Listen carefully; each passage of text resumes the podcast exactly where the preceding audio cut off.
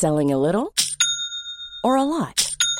Shopify helps you do your thing however you cha-ching. Shopify is the global commerce platform that helps you sell at every stage of your business. From the launch your online shop stage to the first real life store stage, all the way to the did we just hit a million orders stage. Shopify is there to help you grow. Shopify helps you turn browsers into buyers with the internet's best converting checkout. 36% better on average compared to other leading commerce platforms because businesses that grow grow with Shopify. Get a $1 per month trial period at shopify.com/work. shopify.com/work. El Heraldo Radio presenta Cámara de Origen, un nuevo espacio para enterarnos del trabajo de las legisladoras y legisladores en los Congresos de México. En Cámara de Origen tiene la palabra Carlos Zúñiga Pérez.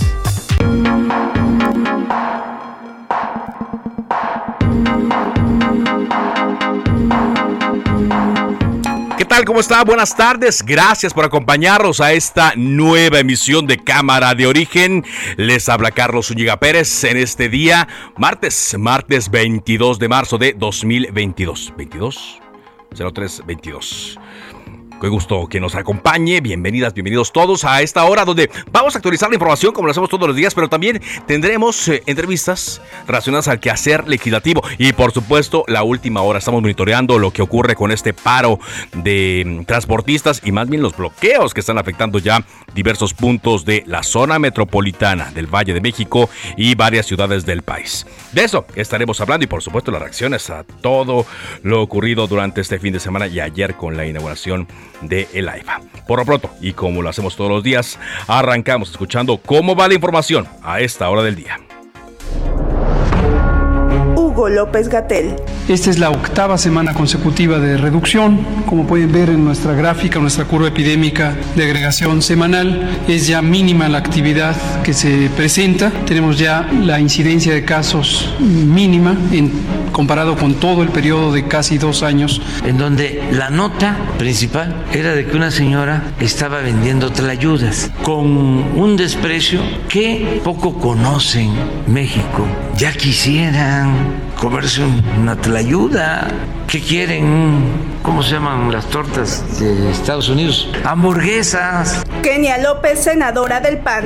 En Morena dicen que es un aeropuerto internacional, pero no tiene certificación para realizar salidas ni recibir vuelos internacionales, aunque sí salió un vuelo con destino a Venezuela, solo que hay que recordar que es un país que no sigue los, los estándares internacionales y que su gobierno es igual de populista que el de la 4T. Por cierto, los mismos pasajeros que llegaron en el primer vuelo de Venezuela a México fueron los mismos que se regresaron en aquel país. Madre se manifiesta están ante la Suprema Corte de Justicia contra propuesta de ministro para no castigar a padres deudores alimentarios. Todas las madres que tengan a su deudor alimentario deben pasar a pegar la foto al tendedero de deudores alimentarios.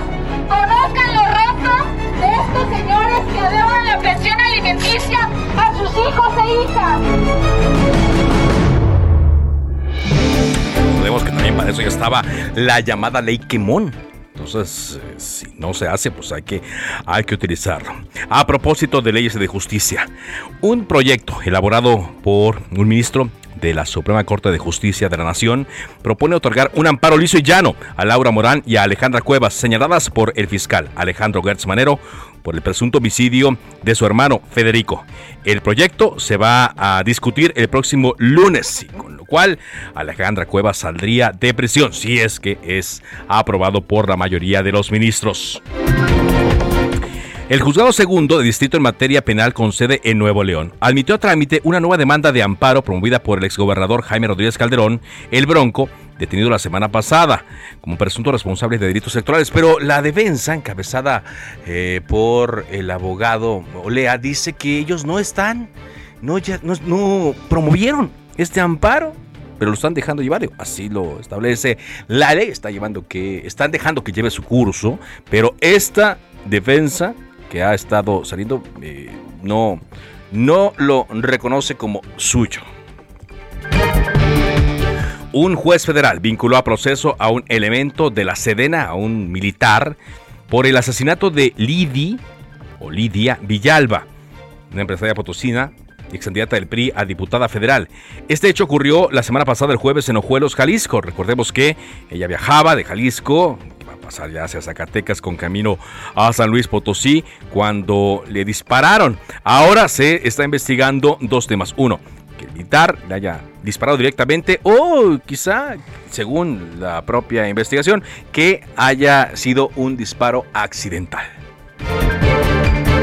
La Fiscalía de Michoacán ofrece recompensa a quien ayude a dar con dos presuntos responsables de matar al periodista Armando Linares. Se trata de Carlos Gerardo Sánchez, Carlos Gerardo Sánchez y Magdiel Urbina Chimal. Por ellos ofrecen por cada uno 100 mil pesos de recompensa. La semana pasada, recordemos que se dio información en la conferencia matutina el pasado jueves, donde se mostró una imagen de estas personas. Bueno, ahora se solicita, se solicita la colaboración de las personas y a quienes den datos se les va a ofrecer esa recompensa. Y bueno, hablemos de esto que le comentaba, es la movilización más grande que se ha hecho el día de hoy. La Alianza Mexicana de Organización de Transportistas realizan un paro nacional con bloqueos ante lo que ellos dicen es una falta de respuesta a sus demandas, son de carácter económico y de seguridad. Gerardo Galicia, reportero de El Heraldo de México, con toda la información. Adelante, Gerardo. Así es, Carlos, excelente tarde y se han intensificado estas manifestaciones, sobre todo en la zona norte del Valle de México. Nosotros hemos estado muy pendientes de lo que ocurre en la Casa de Zaragoza. En este punto eh, llegaron realmente muy pocos transportistas y por ello no se ha generado eh, tanto caos como en la zona norte de la capital. En la Casa de Zaragoza, para nuestros amigos que están llegando por la autopista México-Puebla, van a poder ingresar sin mayor problema porque hay tres carriles completamente abiertos y los manifestantes utilizan los dos de extrema izquierda y uno en carriles laterales. Además, tenemos la presencia de muchos elementos de la policía capitalina que están eh, ya metros más adelante para evitar cualquier tipo de bloqueo o que los manifestantes traten de avanzar hacia la zona centro de la capital. Sin embargo, donde sí se está generando tremendo caos es en la zona norte del Valle de México, sobre la autopista La México Pachuca, ya tenemos cierres a la circulación prácticamente en ambos sentidos y esto debido a la presencia de manifestantes a la altura de la caseta de San Cristóbal. De hecho, ya los, eh, las autoridades tienen que desviar la circulación para nuestros amigos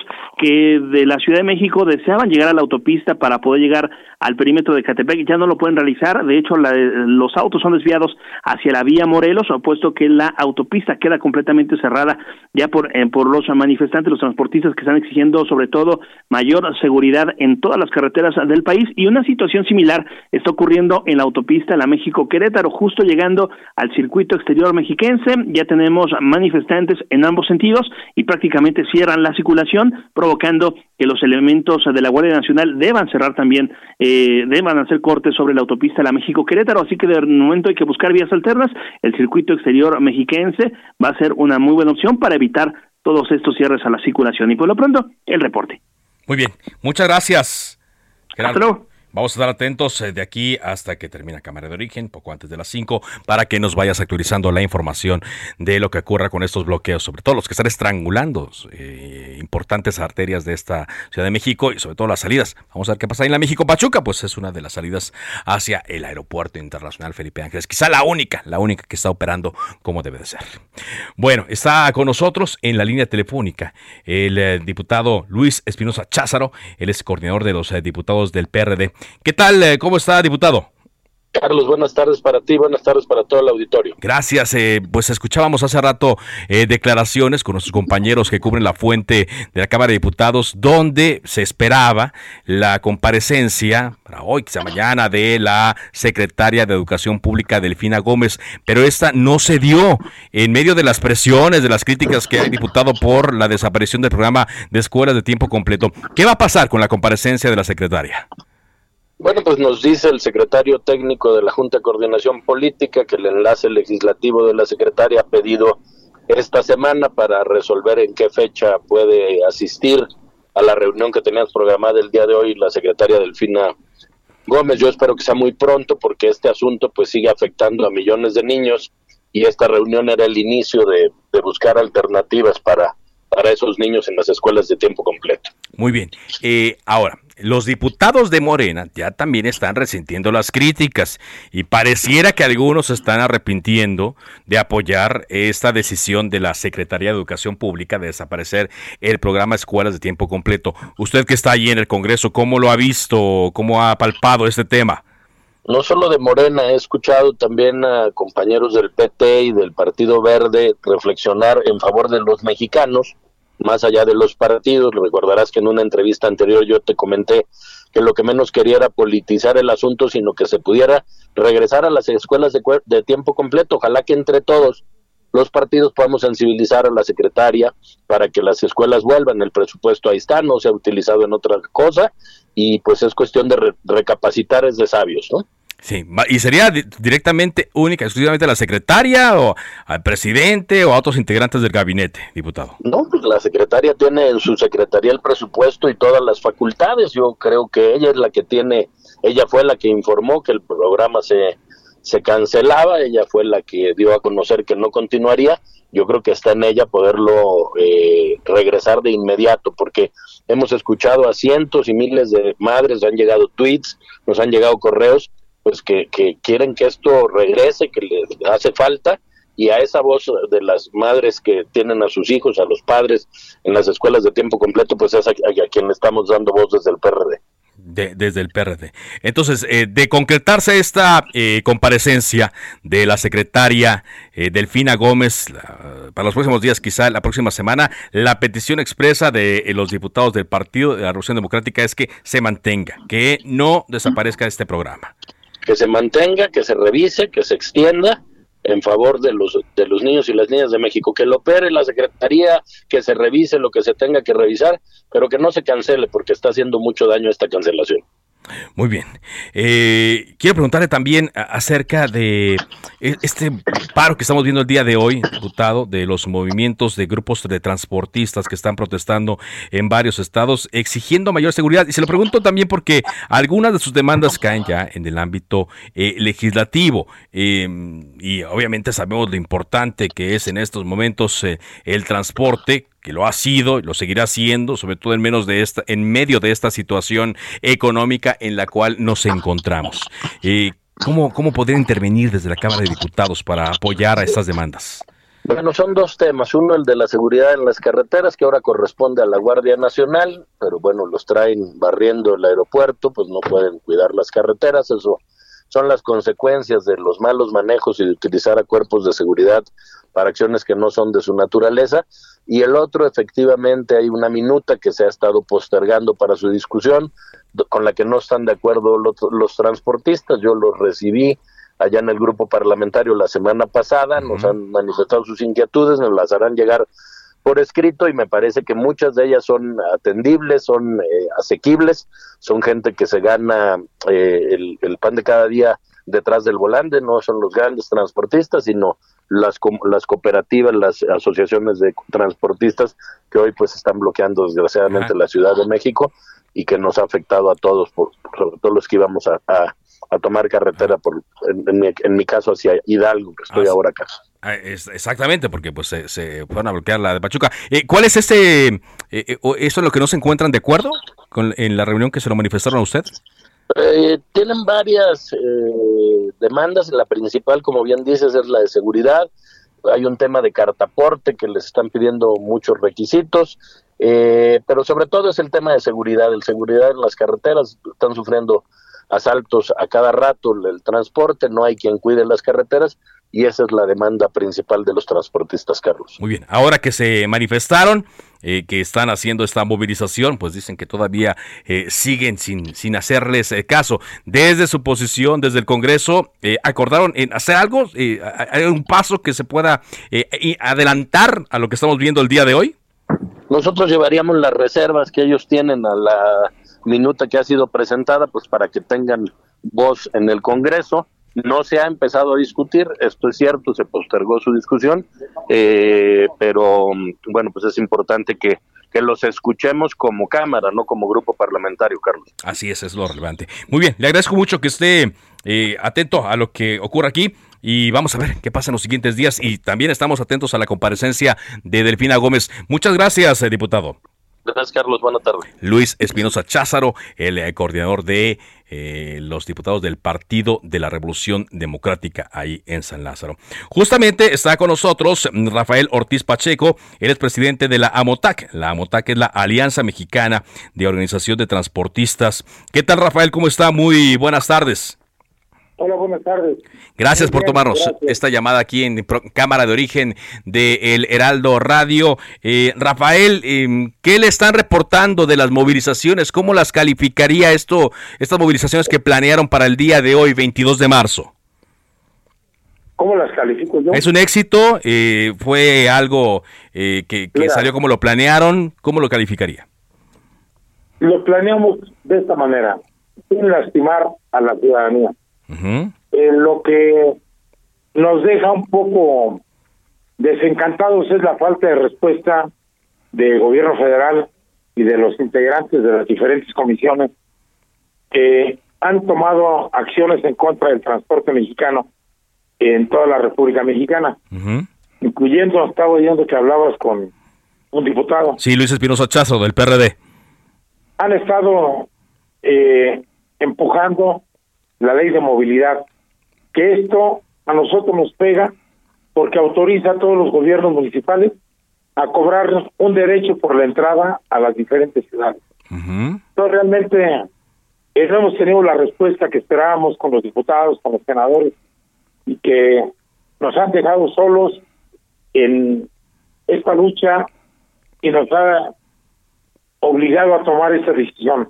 Sí acordamos con mis compañeros a nivel nacional, somos más de 250 delegaciones, desde Tijuana hasta Quintana Roo, en toda la República, todo el centro del país, de no bloquear, de manifestarnos este primer día de la manera que lo venimos haciendo para llamar la atención y provocar una mesa de diálogo. ¿Una mesa, de diálogo directamente con quién? La Secretaría de Gobernación y diferentes actores, entre ellos la Secretaría de Comunicación y Transportes, pero con su titular, con la Secretaría de Seguridad Pública, de la misma manera. Quien nos atendía era el general Luis Rodríguez Bucio. Sí. Pero hoy que se convirtió en el, guardaespaldas personal del presidente de la República, se perdieron esas reuniones. Ay, qué duro. Pues, ahí le dieron otro, otro puesto, ¿no? Fue muy duro pues, usted al calificarlo así. Pues mira, al retirarse de las mesas de trabajo, y aunque él sigue diciendo que es el responsable de la Guardia Nacional, nos, ha, dejado un problema bastante grave, porque no dejó instrucciones para con sus representantes en los estados. Y por parte de la misma milicia, nos han colocado coordinadores militares en los diferentes estados de la República, pues que se sienten únicos, no atienden, no oyen y bueno, pues se dedican ellos a lucir únicamente el informe. Entonces, buscamos ya de una vez por todas tratar de resolver los puntos que ya le planteamos al señor presidente. Ojalá y se quite la venda de los ojos y nos oiga. Ajá. De no ser así, vamos a tomar acciones más fuertes. ¿Qué sería? Eh, usted dice que hoy no bloquearon por completo. Sí, yo estoy viendo algunas imágenes donde, por ejemplo, dejan un carril libre, ¿no? Pues en una autopista, por ejemplo, Pachuca de cuatro. Pero ¿cuáles serían estas acciones eh, que ustedes harían más eh, duras para hacer mm, patente su, su inconformidad? Mira, es algo que no le gusta a la población, pero que de obligarnos lo vamos a hacer. Es bloquear totalmente las carreteras así como lo hace la tribu yaqui, así como lo hacen los soldados en los retenes militares de Sonora, así como lo hace cualquier autoridad cuando de pronto se le hincha y van y ponen un cono y hacen un retén eh, operativo. Así, bloquear las carreteras para que no, no llegue eh, la carga a sus diferentes lugares de destino. Bloquear todas las... Es lo que dicen ustedes hoy. Si hoy día 22 de marzo, que es martes, no hay una respuesta a sus demandas, ustedes estarían planteando y están amagando con bloquear todas las carreteras del país. ¿Y cuándo harían esto? Mira, de entrada mañana tenemos eh, pensado entrar al Zócalo de la Ciudad de México. Eso ya es un hecho. mañana, mañana y los vamos a ver ahí en el Zócalo. Ojalá, ojalá voy a platicar con mis compañeros y de no ser así, yo creo que no tardamos ni una semana en que volvemos a hacerlo y ahora sí va con todo va con todo. Entonces, eh, la petición es que desde una vez se instale esta mesa de diálogo. Platíquenos un poco en, torno al tema de la seguridad, Rafael. Estoy platicando con Rafael Ortiz Pacheco, presidente de la MOTAC, porque eh, yo he estado eh, viendo algunas versiones sobre la cantidad diaria de operadores de transporte de carga que son objeto de un delito aquí en, en el país. Platíquenos un poco de eso.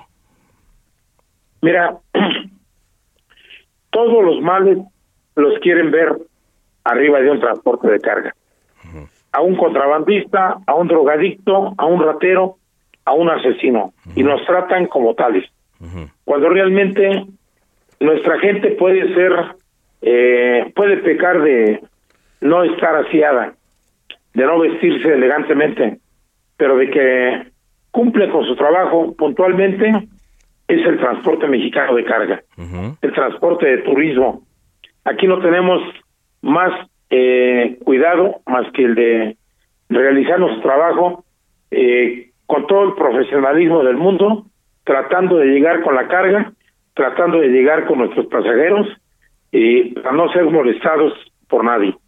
Pero nos encontramos con la descalificación de la Secretaría de Comunicaciones y Transportes que oyendo los consejos y organizaciones grandes de transportistas eh, nos han negado la posibilidad de regularizar nuestros vehículos, obligándonos a traer los vehículos, los vehículos sin placas, sin tarjeta de circulación y totalmente a, a la espera de que cualquier autoridad en el país nos detenga, nos quiera infraccionar y nos eh, muerda. Entonces, eso ya, ya nos cansamos, ya estuvo bueno. Eh, con el costo tan alto de las tarjetas de cobro, las cuales ofrecen mucho y no dan nada, nos ofrecen un seguro que jamás cumplen. nos cobran el uso de las rampas eh, emergentes para los vehículos que se quedan sin frenos y que cada momento están aumentando. Pues caray, hombre, este México ya se convirtió en un país de lujo. Ya aquí ya, es un lujo para ustedes el circular por las autopistas, cosas que es necesaria, por lo que veo. Oye, ¿siente, por ejemplo, que se ha endurecido eh, la actitud de, por ejemplo, la Guardia Nacional contra ustedes con temas? Se me viene a la mente el accidente que ocurrió el año pasado con los migrantes que iban en un, en un tráiler. ¿Se han endurecido las medidas contra ustedes? Mira, esto les tocó por suerte saber que llevaban inmigrantes. Pero esto se sigue practicando a diario y tiene muchos años que están utilizando el transporte de carga en algunos lugares. Son vehículos robados o doblados que los utilizan para eso porque es más negocio.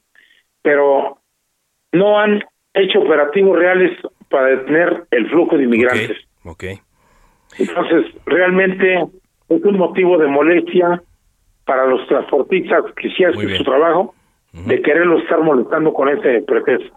Muy bien, pues eh, Rafael, gracias por tomarnos esta llamada. Vamos a estar atentos a lo que ocurra en los siguientes días. El día de hoy, por supuesto, el día de mañana que vayan al Zócalo y las acciones que tomen en los siguientes días. Ustedes por lo pronto dicen que queremos una mesa de diálogo y van a estar insistiendo en ello. Gracias por tomarnos esta llamada. Gracias a ti. Muchas gracias. Es Rafael Ortiz Pacheco, dirigente de esta asociación, la AMOTAC, que encabeza a algunos eh, de los eh, eh, transportistas del país, Alianza Mexicana de Organización de Transportistas, AMOTAC. Vamos ahora contigo, información. Jorge Almaquio. Carlos, amigos, servidores públicos podrían estar implicados en la muerte de dos de los tres jóvenes que fueron secuestrados el pasado fin de semana en la zona de Topilejo, Acadía Tralpan. Urice Lara López, vocero de la Fiscalía General de Justicia, indicó que no descartan que en la desaparición de estos hombres eh, que fueron encontrados sin vida en el pueblo de Parres, mientras otro más se encuentra hospitalizado, pues están involucrados personal que trabaja en la administración pública. Así lo comentó. Escuché. Es importante señalar que esta fiscalía ha contemplado líneas de investigación que podrían apuntar a la posible participación tanto de servidores públicos como de personas civiles en los hechos. Asimismo, personal multidisciplinario del Centro de Atención a Víctimas del Delito Violento, ADEVI, entabló desde el primer momento contacto con familiares de los agraviados para brindarles apoyo psicológico y jurídico. El vocero de la Fiscalía Capitalina expuso en un mensaje a medios que por lo pronto se han llevado a cabo 70 diligencias, entre las que destacan trabajos de campo, entrevistas, declaraciones ministeriales, tanto de autoridades como de civiles, dictámenes periciales, de uniones interinstitucionales, inspecciones en el lugar donde fueron localizados los cuerpos y también análisis de contexto señaló que la indagatoria será atraída por el Ministerio Público de la Fiscalía de la Coordinación General de Investigación de Delitos de Alto Impacto y bueno, pues eh, se darán a conocer más detalles en los próximos días en tanto avanza esta indagatoria. Bueno. Carlos, amigos, el reporte que les Gracias, muchas gracias y sobre todo por la buena convivencia de dos comunidades. Es importante que estas investigaciones lleguen a fondo. Vamos a una pausa. Esto es Cámara de Origen a través de El Heraldo Radio. Regresamos con más información.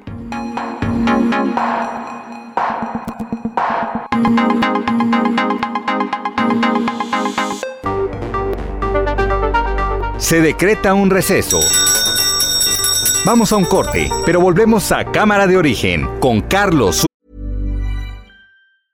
Hiring for your small business? If you're not looking for professionals on LinkedIn, you're looking in the wrong place. That's like looking for your car keys in a fish tank.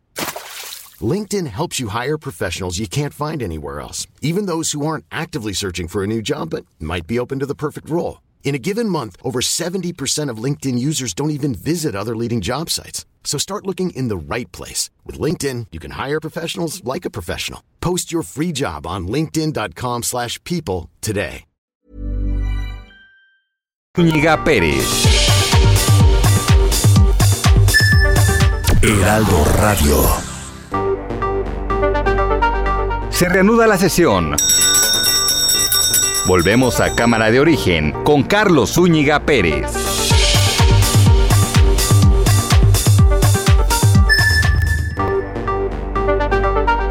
Contacte a Carlos Zúñiga Pérez en Twitter, Facebook e Instagram como arroba carloszup.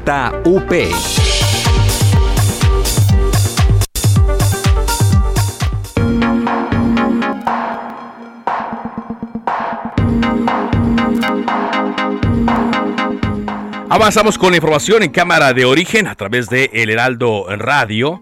Vamos eh, contigo, Israel Lorenzana, con información que nos tienes. Carlos Zúñiga, muchísimas gracias. Pues fíjate que continúa este bloqueo parcial que se registra en la autopista México-Pachuca, más de 40 vehículos de carga y autobuses, todos ellos, bueno, pues están manifestándose desde muy temprana hora.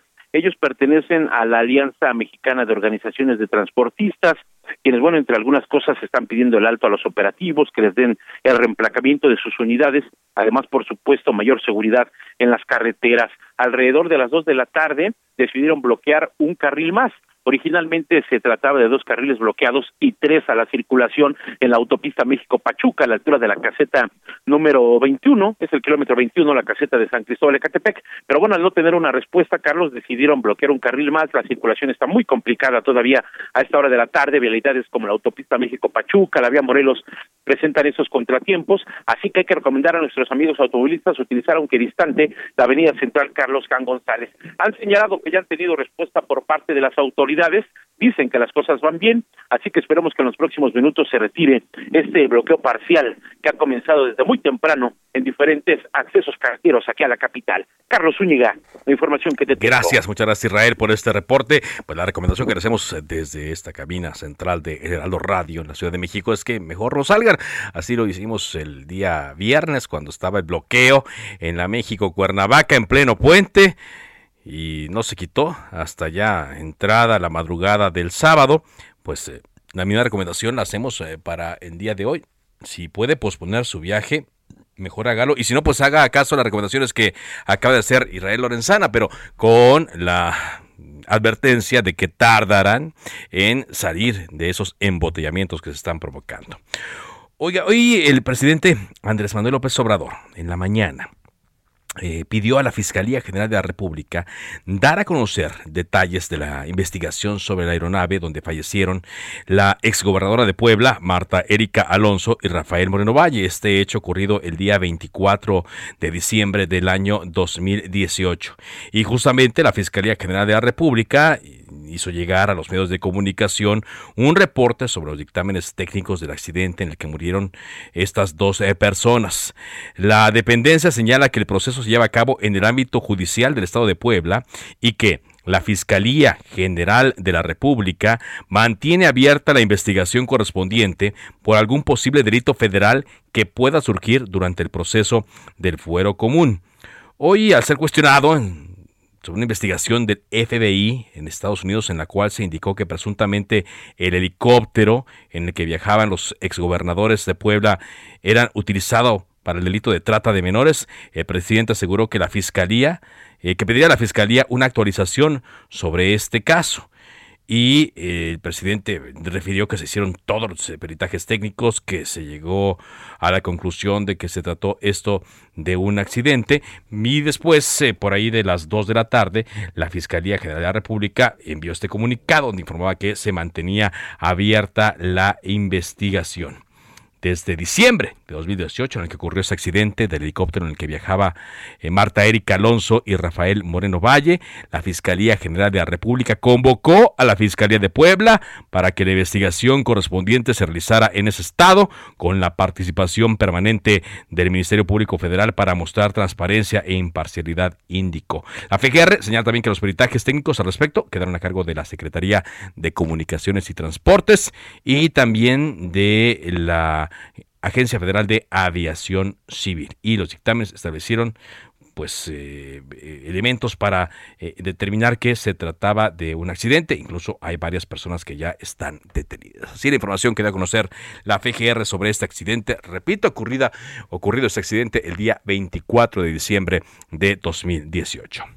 Vamos contigo a Nuevo León. Daniela García, corresponsal de Heraldo Media Group. Te escuchamos.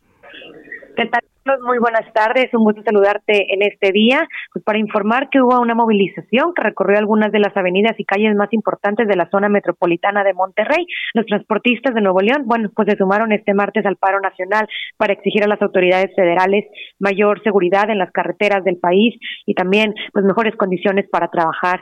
Se reunieron poco antes de las 8 de la mañana cientos de camiones de carga, trailers y camionetas frente a la Fiscalía General de la República, en el municipio de Escobedo, para movilizarse en esta caravana que avanzó a muy baja velocidad desde la carretera a Laredo para continuar por la carretera a Colombia. Continuó por las calles Concordia, Sendero, Barragán, Fidel Velázquez, Morones Prieto, Las Américas, después Concordia, Miguel Alemán y finalizaron su recorrido nuevamente en el municipio de Escobedo. Estos pues 150 transportistas se sumaron al paro nacional convocado por la MOTAC e iniciaron el recorrido poco después de las nueve de la mañana. Se estima que duró aproximadamente cinco horas este recorrido que hicieron. Trastocaron ligeramente la vialidad en la ciudad, sobre todo a ese a esa hora pese a que no realizaron paros en la circulación. Se complicó un poco la vialidad por la cantidad de vehículos y la baja velocidad en la que circularon. Ellos, pues bueno, lo que reclamaban, Carlos, es seguridad eh, ante el incremento en robos y asaltos que han sufrido en todo el país.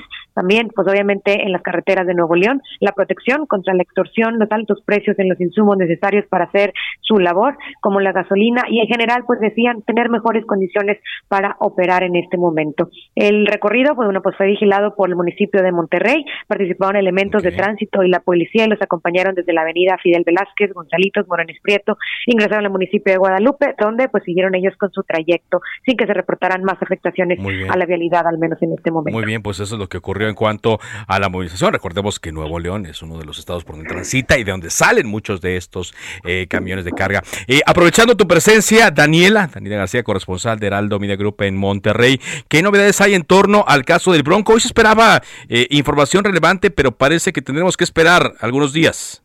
Así es, Carlos. De hecho, pues eh, estiman que sería el viernes cuando tengamos noticias sobre la situación legal del exgobernador. Esto, pues de acuerdo uno de los abogados, Gabriel García, él aseguró que ya hoy pues el Poder Judicial de la Federación recibió la carpeta del caso y ahora un juez federal tendrá hasta eh, dos o tres días para declararse incompetente y fijar ahora sí una fecha para la audiencia.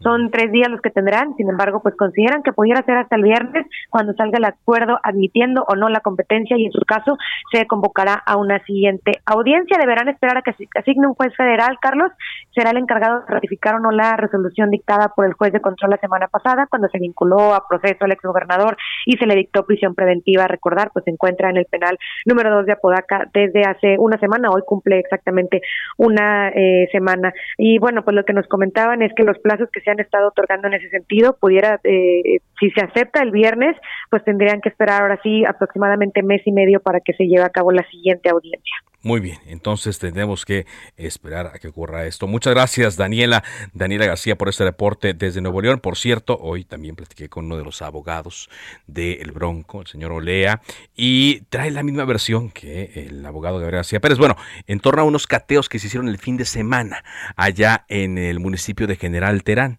donde, según las autoridades judiciales de Nuevo León, habían decomisado poco más de dos millones de pesos.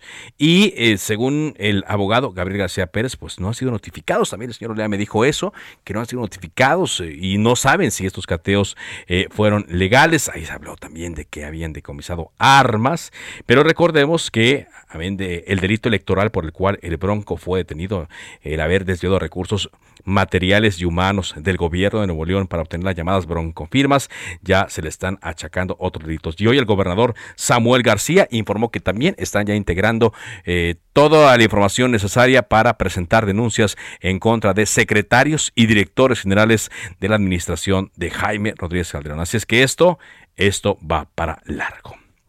Vamos contigo ahora a el estado de Hidalgo, José García. Hoy hubo movimiento con miras a la elección del próximo mes de junio allí en el estado de Hidalgo. Cuéntanos, José. ¿Qué tal, Carlos? Un saludo a ti y a todo el auditorio. Pues comentarte que efectivamente el día de hoy el Partido Verde Ecologista de México anunció que abandona la candidatura común que conformó con el Movimiento de Regeneración Nacional, también con el Partido del Trabajo y con el Partido Nueva Alianza de Hidalgo. Esto después de que apenas el día de ayer se registrara la candidatura común ante el Instituto Estatal Electoral, precisamente encabezada por el senador con licencia Julio Menchaca Salazar. El día de ayer acudieron, de hecho, el dirigente estatal del Partido Verde Ecologista de México, Honorato Rodríguez Murillo, quien, acompañado de militantes de ese partido, respaldaron precisamente la candidatura del legislador morenista. Sin embargo, esta mañana se dio a conocer precisamente que enviaron un oficio por la madrugada al Instituto Estatal Electoral para solicitar abandonar esta candidatura y ellos postularán a su propio candidato que precisamente tienen hasta el día de mañana a las 11.59 de la noche para poder realizar el registro correspondiente y participar en la candidatura vía solitaria. Sin embargo, en el mismo registro, el Partido Verde Ecologista de México señaló que seguirá apoyando el proyecto de la cuarta transformación en el Estado, debido a que también fue a través de esta vía como pudieron llegar a las curules por el Congreso del Estado en la elección del año pasado. Comentarte que por su parte el Movimiento de Regeneración Nacional señaló que no coincide con esta perspectiva realizada por el Partido Verde y desconocen la razón por la cual desde la dirigencia nacional se llevará a cabo este abandono de la candidatura común, aunque mencionaron que ellos todavía tienen la ventaja en las contiendas y podrán obtener el triunfo el próximo 5 de junio. Comentarte también que estamos a unos minutos de que se registre la candidata de la coalición Va por Hidalgo, encabezada por los partidos Revolucionario Institucional, Acción Nacional y de la Revolución Democrática, y quien ella buscará precisamente la gobernatura para evitar la alternancia. Eh, en unos momentos se presentará acompañada de los dirigentes nacionales de esas tres fuerzas políticas, así como de legisladores federales que también respaldarán esta candidatura. Es parte de la información que tenemos, Carlos. Oye, José, ¿y ya se sabe, se rumora, se oye algún nombre que pueda encabezar la candidatura en solitario del Partido Verde Ecologista de México para la gubernatura de Hidalgo? Se mencionan algunos nombres, en particular el coordinador de la bancada del Partido Verde en el Congreso del Estado, Octavio Magaña Soto. Mm. También se mencionaba la posibilidad del alcalde de Mineral de la Reforma, Israel Félix Soto. Sin embargo, no cumpliría por lo que ley establece de separarse de su cargo 90 días hábiles antes de la elección. Entonces, posiblemente podría recaer en el legislador local la candidatura. Bueno, interesante este movimiento. Muchas gracias. Muchas gracias. ¿Qué había visto? Gracias, muchas gracias, José. ¿Qué había visto el Partido Verde a un día de cerrarse los registros? ¿Qué habrá visto para decidir ir en solitario? a buscar la gubernatura del estado de Hidalgo, sobre todo cuando se ve pues una candidatura sólida del candidato Benchaca, que ¿Qué habrá visto? ¿Qué habrá pensado? ¿De qué se enteró? Pues vamos a, a tratar de averiguar qué ocurrió en las últimas horas con el Partido Verde allá en el estado de Hidalgo. Bueno, son las 4 de la tarde con 43 minutos ya, tiempo del centro de México. Vámonos contigo, Paco Nieto.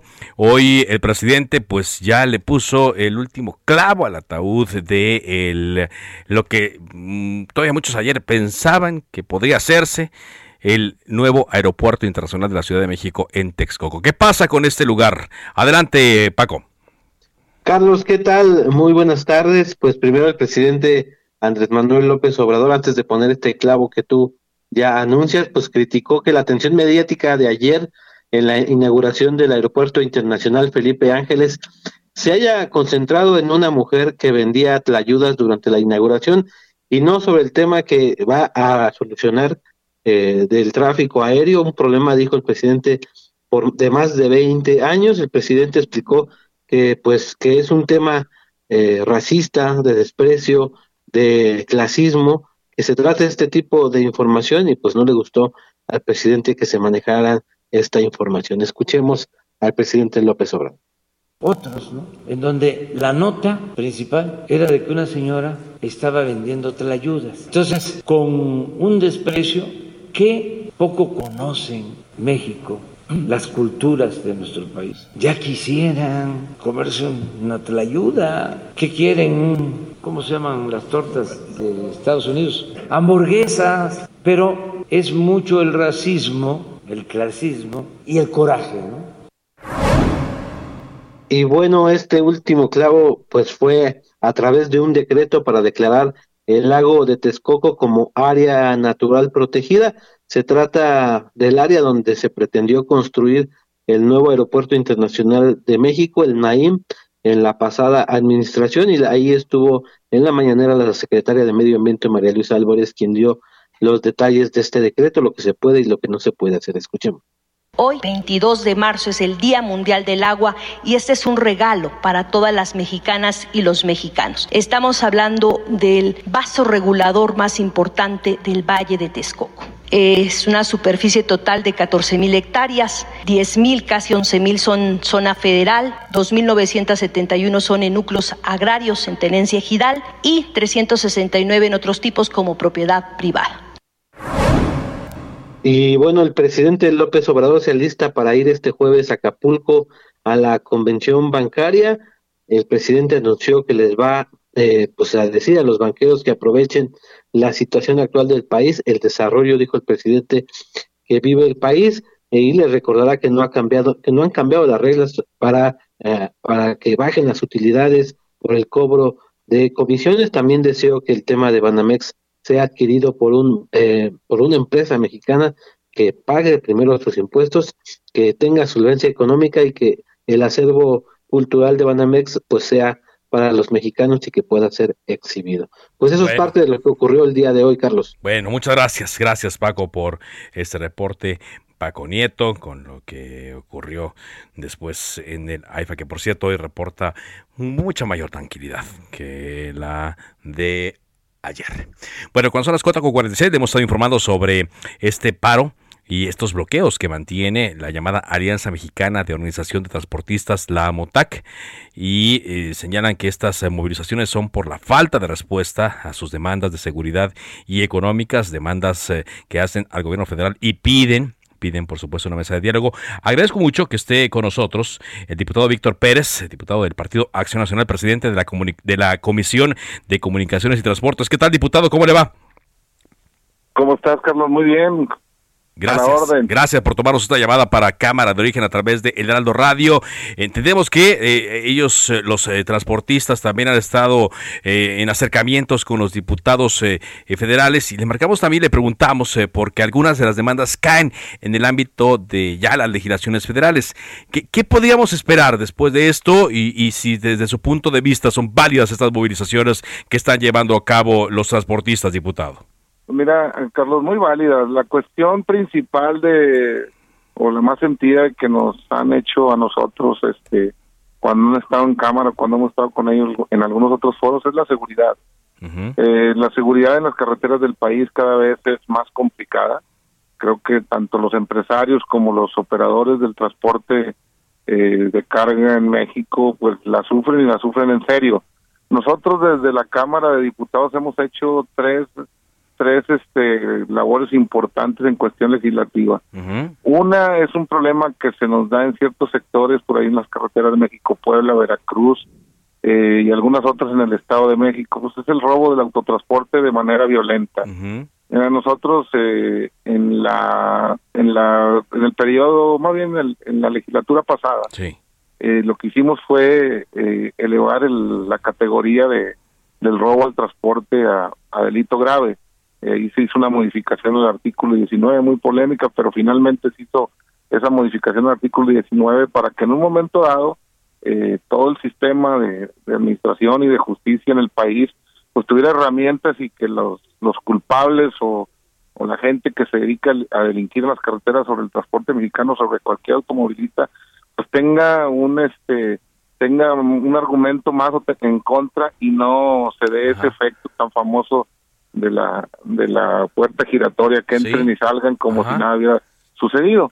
Entonces, eso es lo que hicimos en el periodo pasado. También castigamos el, el tema de la venta, distribución, este construcción o cualquier situación que pudiera en un momento dado fomentar el uso del gamer o de o de esos este aparatos que que los los delincuentes en las carreteras utilizan para poder este geolocalizar a, ciertos transportes, ¿no? Que llevan mercancía que les interesa.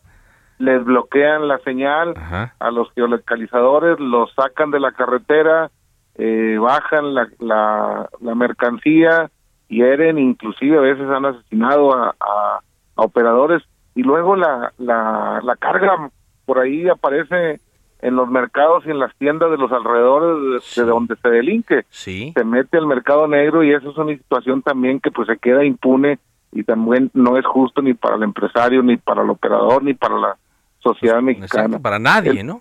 Sí, el otro tema que también abordamos fue castigar el, el uso, o más bien el hacer usufructo de la de las pseudo manifestaciones en las casetas, eh, Carlos. También se estila mucho, ya se hizo un modo vivendi para muchos grupos que se dicen eh, que están haciendo su manifestación de ideas a la cual tienen derecho de acuerdo a la ley. Pero no, es un modo vivendi ya en el cual cobran por pasar en las casetas, este, hacen a un lado la autoridad, hacen a un lado a todo mundo que en un momento está realizando un trabajo o está ejerciendo un derecho y, y bajo el pseudo ejercicio de su derecho de libertad de expresión, pues también cobran. Pues Entonces, pero aquí, cosas las hemos hecho nosotros. Aquí eh, lo que usted me señala, eh, diputado, y que es algo que cada vez más frecuente vemos, eh, escuchamos también, es la, ausencia del Estado de Derecho. Es lo que, lo que están demandando, ¿no? En, resumidas cuentas, los, los transportistas, que se aplique la ley. Totalmente, mira. La manifestación de hoy creo que pues es una es una es, son situaciones a las cuales ya no puede sobrevivir el transporte en el país. Y no nada más el de carga, el de pasajeros. Incluso los automovilistas que van a sus vacaciones. Oye, los trenes también, ¿no? Cuando los, los trenes. No, el otro tema son los trenes, que cualquiera ya bloquea, cualquiera este, comete un delito y no sucede nada. Mira, mm, lo tenemos que decir.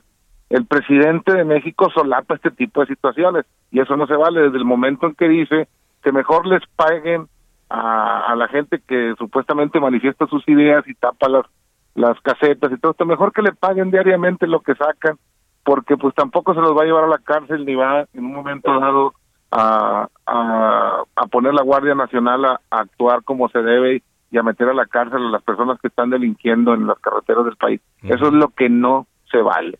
Entonces, por eso el transporte en el país, los transportistas salen a protestar y a protestar no solo contra la inseguridad, también están, están, este protestando contra el aumento de la gasolina, están están este manifestándose en contra del trámite nuevo de la carta aporte, que es un trámite que sobreregula todo lo que en un momento dado deben este dar de información para este para transitar por las carreteras del país los transportistas en cuanto a qué llevan, cuánto cuesta y de quién es y todo este tipo de cosas. Son muchos pendientes, yo creo que ya es, pendientes, ¿no? No, es una serie de situaciones que ya no tienen este pues ya no tienen resistencia por parte de los transportistas y han salido a, protestar en el país. Y esta es un, solo una asociación, ¿eh? Sí. La MOTAC es una sola asociación de cuatro o cinco este, agrupaciones del transporte mexicano muy fuertes en el país. Entonces vamos a ver qué contesta el gobierno del país, qué contesta Andrés Manuel López Obrador y pues en, en vista de lo que de lo que ellos respondan, pues nosotros estaremos también al pendiente.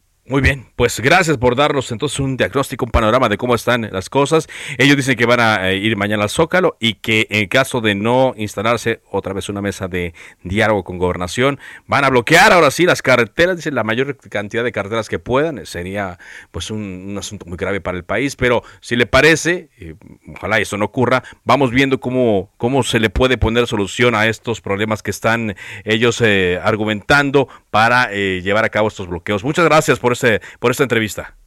Gracias, Carlos, a la orden. Víctor Pérez Díaz, diputado del PAN, presidente de la Comisión de Comunicación y Transportes. Y sí, es eh, eh, como en otros casos, ¿no? lo que estamos viendo, la ausencia del Estado de Derecho, eso que dicen los funcionarios de que protestan guardar y hacer guardar la Constitución de los Estados Unidos mexicanos o guardar y hacer guardar la Constitución en los estados, pues evidentemente no se da, no ocurre, no son garantes del Estado de Derecho y por eso estamos llegando a ver este tipo de situaciones.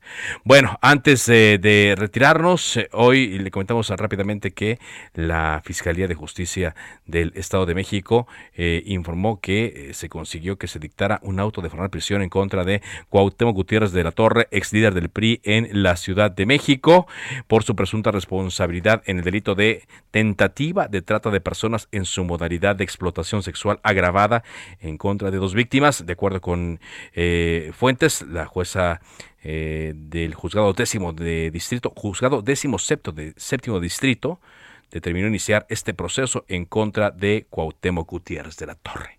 De esta forma, llegamos a la parte final de Cámara de Origen. Gracias eh, por habernos acompañado, por haberse informado aquí. Pero siga en Heraldo Radio, enseguida, referente informativo. Mi nombre es Carlos Ulliga Pérez. Le esperamos aquí mañana. Por ahora es cuanto. Buenas tardes.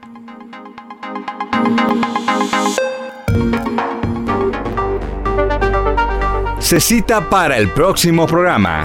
Cámara de origen, a la misma hora, por las frecuencias de El Heraldo Radio. Se levanta la sesión. Hey, it's Danny Pellegrino from Everything Iconic. ¿Ready to upgrade your style game without blowing your budget? Check out Quince. They've got all the good stuff shirts and polos, activewear, and fine leather goods all at 50 to 80% less than other high-end brands. And the best part? They're all about safe, ethical, and responsible manufacturing. Get that luxury vibe without the luxury price tag. Hit up quince.com slash upgrade for free shipping and 365-day returns on your next order. That's quince.com slash upgrade.